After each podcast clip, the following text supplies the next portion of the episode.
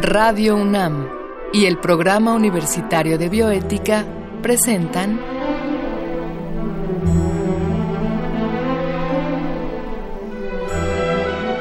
El Árbol de las Ideas.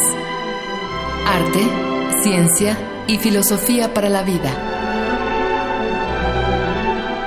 Con Paulina Rivero Weber.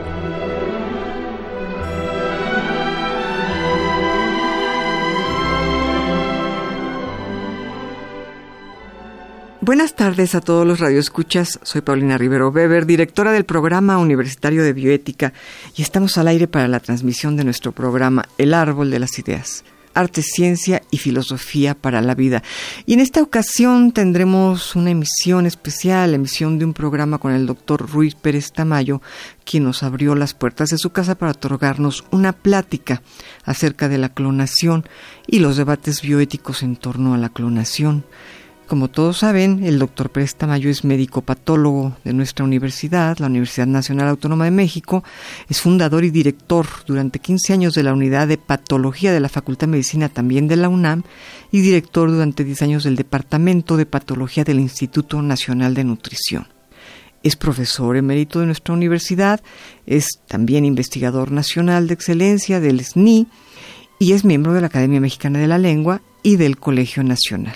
El doctor Rui Pérez Tamayo fue Premio Nacional de Ciencias y Arte en 1974, bueno, entre una extensa lista de reconocimientos y méritos académicos y científicos, y actualmente con sus 93 años es profesor de la Facultad de Medicina de la UNAM, donde ha ejercido durante 50 años. Yo les invito a disfrutar con nosotros de esta plática con el doctor Rui Pérez Tamayo.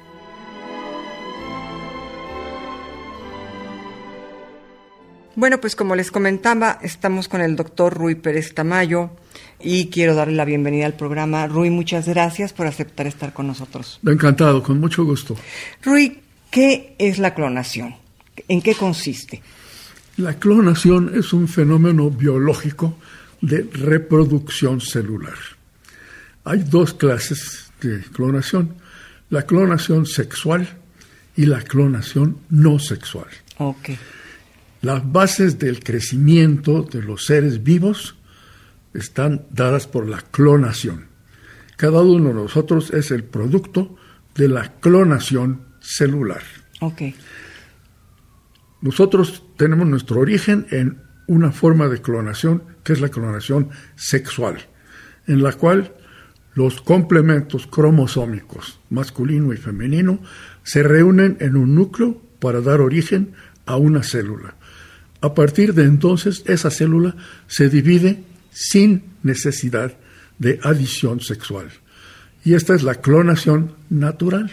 Okay. Clon es la multiplicación celular. Explica no solamente nuestra existencia, sino nuestra persistencia. Porque la multiplicación celular es uno de los dos fenómenos biológicos que da como resultado el crecimiento de los organismos vivos. El otro proceso, junto con la clonación, es la diferenciación. Se, se, multiplican, que es la clonación, y se diferencian en diferentes tipos de células, y eso es lo que da origen al crecimiento de los seres vivos, de todos. Ok, entonces la, la, forma en que hemos nacido todos nosotros de manera natural es una forma de clonación. Es, y, y dependemos para esto, no solamente para nacer, sino para sobrevivir, para crecer. Okay. Estamos en multiplicación continua. Claro. Nuestras células sanguíneas se están reproduciendo, nuestras células intestinales se están reproduciendo, nuestras células cutáneas se están reproduciendo continuamente. Y esto es lo que se llama clonar. Ok, perfecto. Entonces, nosotros los seres que hemos nacido de manera natural, de alguna manera en, en, nosotros habitan estas dos formas de clonación, tanto la que nos da origen a nuestra vida, digamos, como Así. la que nos permite crecer constantemente. Así es. Nuestras así células es. se siguen clonando a sí mismas, digamos. Exactamente, tienes toda la razón. Ok, ok, me queda claro. Y la otra forma de clonación que nos habías anunciado Es la clonación artificial. es la clonación artificial. en la cual, en lugar de que la- los dos gametos, las dos células sexuales, el, espermatozoide y el óvulo se reúnan por medio del acto sexual, estas se reúnen de manera artificial. En lugar de que el núcleo del gameto masculino, del espermatozoide, se introduzca de manera espontánea en el interior del óvulo femenino, lo que hacemos, la coloración artificial, es introducir nosotros ese gameto en el óvulo. Esto es lo que la transforma a la clonación natural. De la clonación artificial es el mecanismo por el cual se introduce el material nuclear masculino en el óvulo femenino. Eso es lo que la hace artificial. El primero que lo hizo, esto fue un investigador inglés, John Gurdon, hace como unos 40 años más o menos. Él se preguntó lo siguiente, dijo, una vez que una célula ya está constituida y ya se está dividiendo, conserva todavía la información necesaria para dar origen a otro organismo. Si las células, por ejemplo, las células de la piel, que se están clonando normalmente para regenerar el epitelio. Esas contienen en su núcleo todavía la información para dar origen a un organismo adulto fértil. Entonces, él hizo el siguiente experimento. Tomó un óvulo de un renacuajo. ¿De un renacuajo? De un renacuajo, un óvulo de un renacuajo. Y tomó una célula intestinal, del epitelio intestinal, de otro de una rana que ya era adulta, es decir, una célula ya clonada, ¿verdad? Le quitó el núcleo, le sacó el núcleo al óvulo del renacuajo y le colocó el núcleo de la célula adulta. Es decir, le hizo un trasplante nuclear. El trasplante nuclear ya tenía la información del papá renacuajo y la mamá renacuajo, que dieron origen al intestino de ese animal, ¿verdad? Ya estaba clonada la célula. Y entonces él dijo, vamos a ver si con esta manera de sustituir el núcleo del renacuajo y en lugar de ponerle uno de un espermatozoide y otro de un óvulo, le ponemos uno ya de una célula clonada, que ya se ha multiplicado. Ese núcleo va a dar origen a un renacuajo adulto. Va, va a fertilizar el óvulo al que le quité el núcleo. Lo que pasó fue que el renacuajo creció normalmente, se transformó en una rana fértil que dio origen a otras ranas. Wow. Esto fue John Gurdon. Eso lo hizo alrededor de 40 años antes de que el experimento se repitiera, pero ahora con mamíferos. Y fue lo que hizo Wilmot en Escocia con sus eh, colaboradores y que fue lo que dio origen a Dolly, la famosísima Oye, ¿y por, ¿y por qué sabemos todos de Dolly y no sabemos de este experimento previo? Ah, bueno, te digo, te digo por qué. Porque la razón por la que Wilmot lo hizo es porque él estaba interesado en darle la vuelta al problema del cultivo de especies animales con motivo de, para explotar sus productos como lana, huevo, leche, etcétera. Él, es un biólogo investigador que estaba tratando de encontrar maneras de acelerar y de mejorar eh, la calidad de las especies animales para explotación ah. eh, comercial. Entonces publicó su artículo en Nature, un artículo espléndido. Él hizo 277 veces el experimento de transferir el núcleo de una oveja a otra hasta que le salió. No le salió 276 veces seguida. Y la 277 le salió. Y con esa lo publicó el artículo. En cambio, Gordon, trabajando con animales bastante más sencillos, no le costó tanto trabajo. Pero el hecho es que lo hizo en mamíferos. Y por eso es que fue la sensación. Porque eso hizo, dijo, empezó a pensar, bueno, si se puede hacer con renacuajos, Wilmot dijo se puede hacer con, con mamíferos. Pero después la gente empezó a decir, sobre todo los periodistas, si se puede hacer con mamíferos, se va a poder hacer eh, con el ser humano. Exacto. ¿Y, cuál es la respuesta, Ruiz? ¿Se va a poder hacer con el ser humano? Sí, yo creo que sí, porque lo único que necesitamos ahorita es esperarnos. Nosotros somos de lento aprendizaje. El ser humano es un animal de lento aprendizaje. Nada más hay que darle una vueltecita a la historia. ¿Qué fue lo que pasó cuando Pasteur y cuando Jenner inventaron las vacunas? Lo primero que pasó fue que los religiosos protestaron sirve ir en contra de los deseos de Dios. es verdad, es hace dos siglos, ¿sí? ¿Qué pasó cuando el, eh, se, se inventó la anestesia y se inventó que había que aliviar el dolor del parto en las mujeres anestesiándolas? Que los religiosos dijeron, no, no es que la Biblia dice que la mujer debe parir con dolor. Pues eso hace dos siglos, ¿no? Y ahorita los anestesiólogos inundan las, las salas de, parto de cualquier hospital y las vacunas nos salvan la vida. Salvan la vida de millones de, seres humanos. Ya ahorita eso ha dejado de ser un problema de tipo, eh, digamos, religioso. Eh, ¿Y qué, qué ha pasado? ¿Cuál ha sido el médico que nos curó de ese problema? El doctor Cronos el tiempo. El doctor tiempo. Nada más pasó el tiempo y empezó a secularizarse la cultura, a dejar de tener el peso que tiene, tenía y tiene todavía en muchas culturas el pensamiento religioso y empezó a perderse esta idea de la prohibición de que no se pueden hacer cosas porque dice dice Dios que no. Ahorita todavía la ley todavía no dice que no, pero es un problema de tipo más bien político y social que un problema científico o un problema médico. Sí, me estoy acordando mucho de, de tu libro eh, ética médica laica. ¿Es ética médica laica o bioética laica? ética, médica, laica. ética médica laica. Ahí tú haces un relato de cómo cada nuevo descubrimiento que ha tenido la humanidad ha sido eh, un escándalo en su momento, ¿no? Y se han levantado las multitudes para decir que es una... Hay, una resistencia al cambio. Sí, Poco a poco va adaptándose claro. a la, costumbre, ¿verdad? Y esto entonces se modifica la opinión. Yo, yo creo que se va a modificar mucho, porque esto puede ayudar a la gente que tiene problemas para tener familia. Y si podemos ayudar a las gentes infértiles que por X razones no pueden tener familia y la desean, y tenemos los medios biológicos para hacerlo, ¿por qué no lo vamos a hacer? Completamente, completamente. Ahora, ¿cómo va la cuestión de clonar animales? ¿En qué va, digamos, esta posibilidad de clonar animales para eh, hacer órganos o para hacer eh, membranas que puedan ayudar en algo?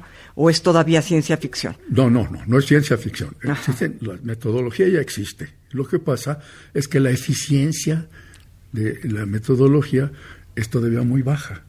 Entre el 4 y el 0.1% de los experimentos que se hacen con mamíferos o con animales superiores este, tienen éxito. El resto no. Todavía no conocemos lo suficientemente bien la mecánica molecular, la mecánica biológica, para manejar esto con la facilidad con que se maneja desde hace 20 años en bacterias. La, síntesis de proteínas, que le podemos inducir a una bacteria para que haga una proteína. ¿Cómo? Pues metiéndole el gen. Claro.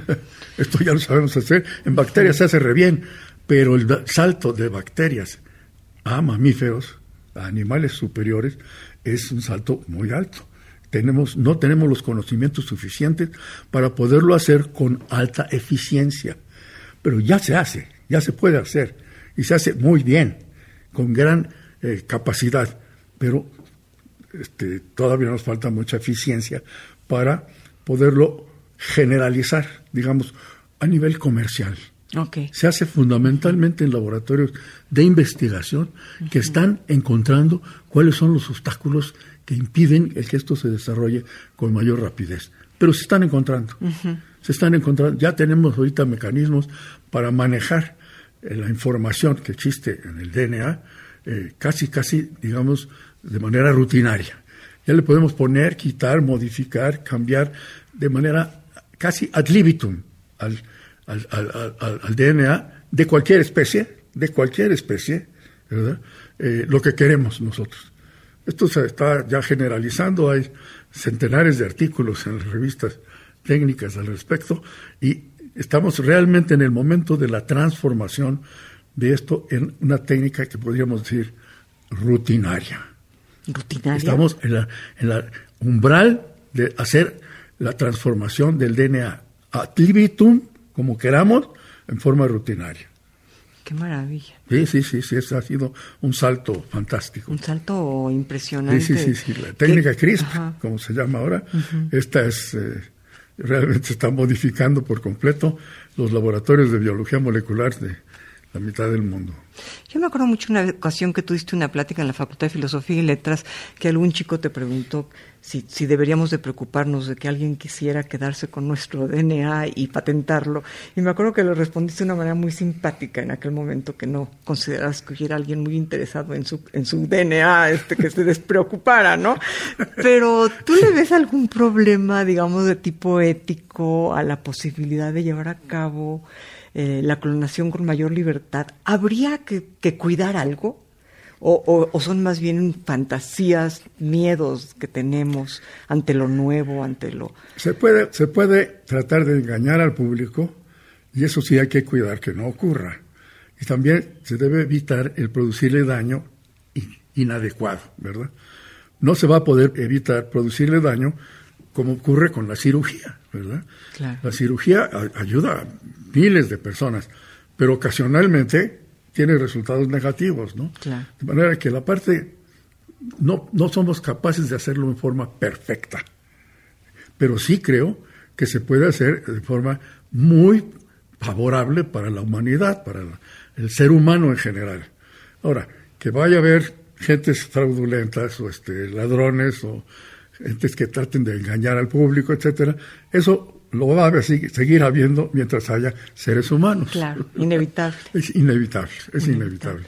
Pero sí es de manera, se puede prevenir en gran parte si cuidamos estas cosas en forma abierta.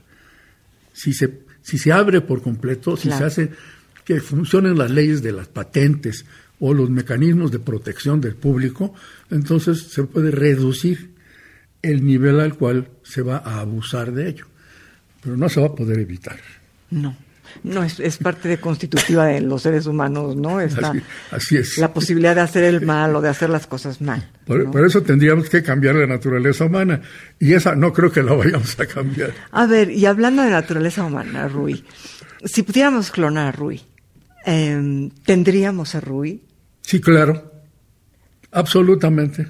Eh, pero no es Rui de alguna manera todo lo que Rui ha vivido, todo lo, toda la vida, todas las vivencias que le han formado y conformado. Ese nuevo ser de alguna manera no tendría una identidad propia, aunque fuera físicamente idéntico. Sí, sí tendría, porque nosotros no solamente somos producción de nuestra información genética, también somos resultado de las circunstancias ambientales. Claro. Es tanto el ambiente como nuestra información genética lo que finalmente determina lo que cada ser humano es. Claro. Entonces, cada ser humano es un individuo propio e irrepetible. Irrepetible. Irrepetible. Claro. Aunque se parezca muchísimo. Sin embargo, los experimentos que se han hecho con gemelos idénticos han demostrado que una gran parte del desarrollo del ser humano, ser humano depende de las circunstancias ambientales en las cuales se encuentra. No todo es puramente genético. Es más, hay libros enteros que se llaman así, no solamente en nuestros genes, dicen. También hay en la influencia del medio ambiente y ahora los memes. ¿Los memes? Los memes son el concepto de Dawkins, este, este biólogo inglés eh, evolucionista que ha tenido una gran influencia en la literatura contemporánea, que inventó el término meme para referirse a aquellos aspectos de la revolución cultural, de la educación del individuo que se transmiten no genéticamente. Eso es un Los meme. genes se transmiten genéticamente, los memes no. Por ejemplo, un meme es una palabra. ¿Cómo se transmite la palabra? Pues tú me estás enseñando a hablar, tú me transmites esto en forma cultural, no genética. No es a través de un gen, pero yo aprendo a decir la palabra, aprendo su significado, la estoy usando, estoy, adquiriendo un carácter mío, personal. ¿sí? Por ejemplo, yo digo bandido, que quiere decir bandido. Lo que yo quiero decir por bandido, lo aprendí del que me enseñó a decir bandido, pero además yo le voy dando mis propias vueltas y cuando yo le enseño a mi nieto, di bandido, él lo va a aprender, pero le va a agregar su propio sentido a esto. Entonces a eso se le llama un meme. Ah, qué interesante. Gene, uno lado, y meme, el otro Qué interesante. Ajá, ajá, ya veo. Bueno, Rui, ¿y tendría alguna relación la, la clonación con lo que llamamos las células madres? Sí, claro, sí, sí, sí. Nosotros le llamamos célula madre a la célula que tiene una capacidad potencial para transformarse en diferentes células. Ajá. Una célula, una célula indiferenciada es una célula madre. Esa célula puede dar origen cuando crece y se desarrolla, por ejemplo, a una célula epitelial, o una célula muscular, o una célula ósea. Este, tiene una capacidad multipotencial. Esa es una célula madre. Nosotros estamos trabajando ahora con células madres, ya se pueden aislar, diferenciar y cultivar, no solamente a partir de embriones, de, embriones que se cultivan específicamente para, generar células madres, sino que también de tejidos adultos ya se originan células madres. Hay unos japoneses que lo hicieron hace unos años, en que ellos tomaron células de la epidermis, las transformaron en células indiferenciadas y luego a partir de esas células dieron origen a otras células que normalmente no son células de la piel. Esto es, podemos, eh, eh, a ver, a ver si te estoy entendiendo, porque para mí esto es muy sorprendente. Eh, hasta donde íbamos en, en, mi escasa cultura científica es que las células madres era más sencillo obtenerlas de cigotos, de, de embriones muy pequeños. Así es, de blastocistos. exacto, de blastocistos. Em, ahora, si te entiendo bien, me estás diciendo que las células madres se pueden obtener de una persona adulta y transformar sus células, por ejemplo, de piel transformarlas en células madre? Ah, claro que sí. Sí, sí, sí. Y esas células madres dar origen a otras células que no son células de la piel. O sea, con células de mi piel se pueden transformar a células de músculo cardíaco. Exactamente. Pero esto es un avance bestial, esto es una cosa bueno, tremenda. Esto ya tiene algunos años que se está haciendo. Sí, sí, sí. Qué barbaridad. Y con este adelanto que hicieron principalmente investigadores japoneses, aunque ya está muy generalizado, en todo el mundo, se ha desaparecido por completo el problema de derivar exclusivamente de células indiferenciadas de embriones, células este, para poder hacer trasplantes celulares, por ejemplo.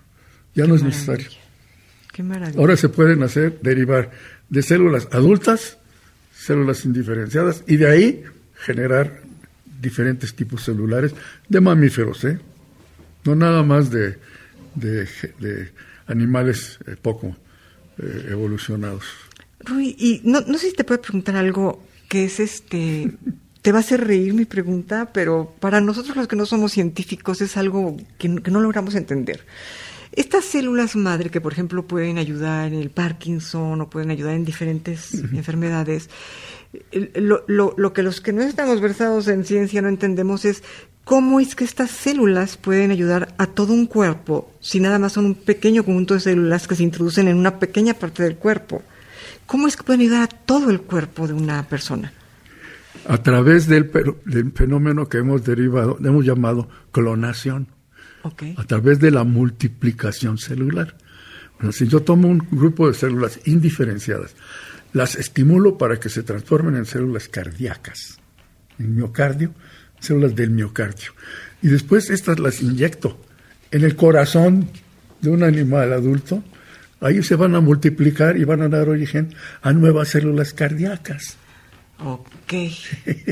de alguna manera es el mismo proceso con el que funciona nuestro crecimiento natural. Así es. Se introducen células para que crezcan de manera natural. Así es, sí, sí, sí.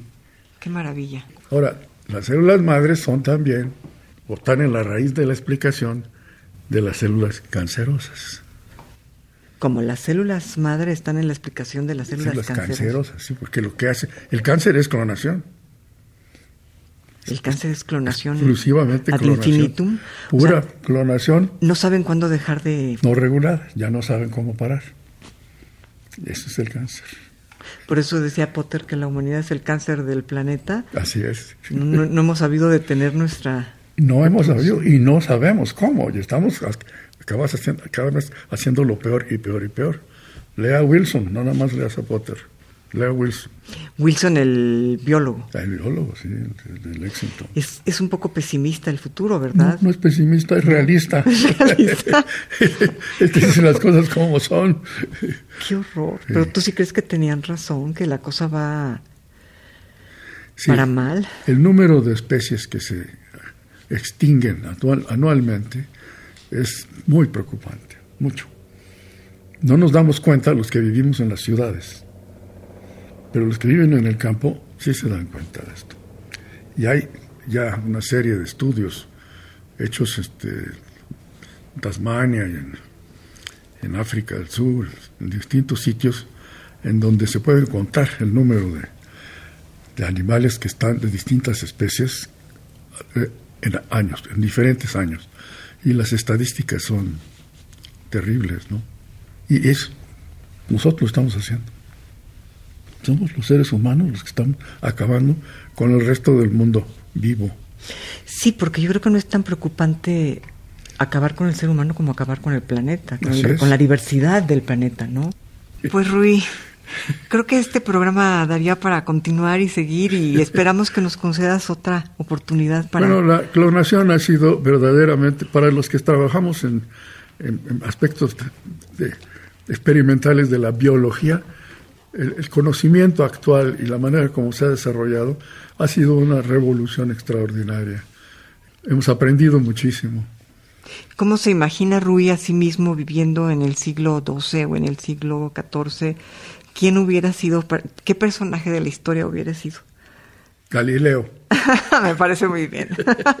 Rui, gracias. Muchas gracias por aceptar estar con nosotros. Encantado, con mucho Un gran honor. Esperamos tenerte otra vez por acá. No faltaba más, con mucho gusto. Amigos Radio Escucha, el tiempo se ha acabado por hoy. Esperamos que hayan disfrutado esta interesante charla con el doctor Rui Pérez Tamayo. No me queda más que agradecer la producción de Marco Lubián y se despide de ustedes una servidora, Paulina Rivero Weber.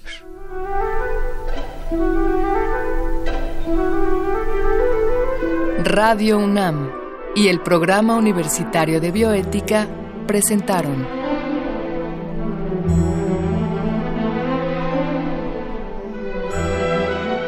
El Árbol de las Ideas. Arte, ciencia y filosofía para la vida. Con Paulina Rivero Weber.